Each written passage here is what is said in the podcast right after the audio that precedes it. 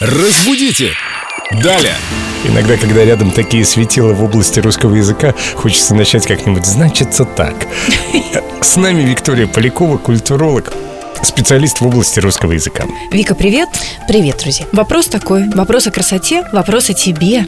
Почему раньше красивых девушек называли заразами? Видим Викины большие глаза.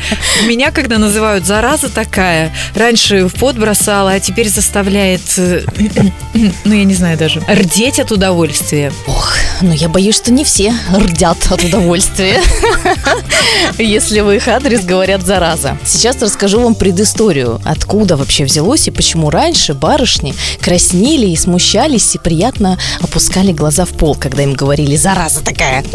Потому что в первой половине 18 века ухажеры обзывали своих барышень заразами, а поэты это даже, кстати говоря, фиксировали в стихах.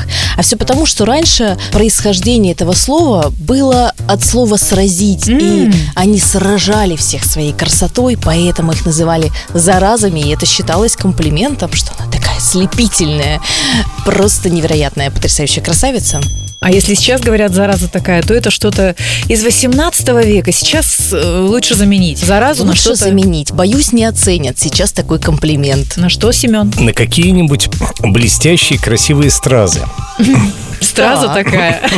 Ты не зараза, вот тебе стразы. Ну, хорошо, что хоть не картофельные зразы.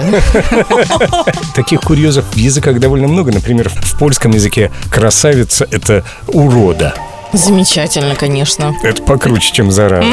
Мы поняли, пан Семен. То есть, если в Польше к нам подойдут и скажут «ты урода», мы не обижаемся. Это комплимент. Да, надо зардеться и, как ты сказала, приятно опустить глазки. Присылайте свои языковые наблюдения к нам в группу Эльду Радио ВКонтакте. Ветка «Вопросы культурологу Виктории Поляковой». Разбудите! Далее!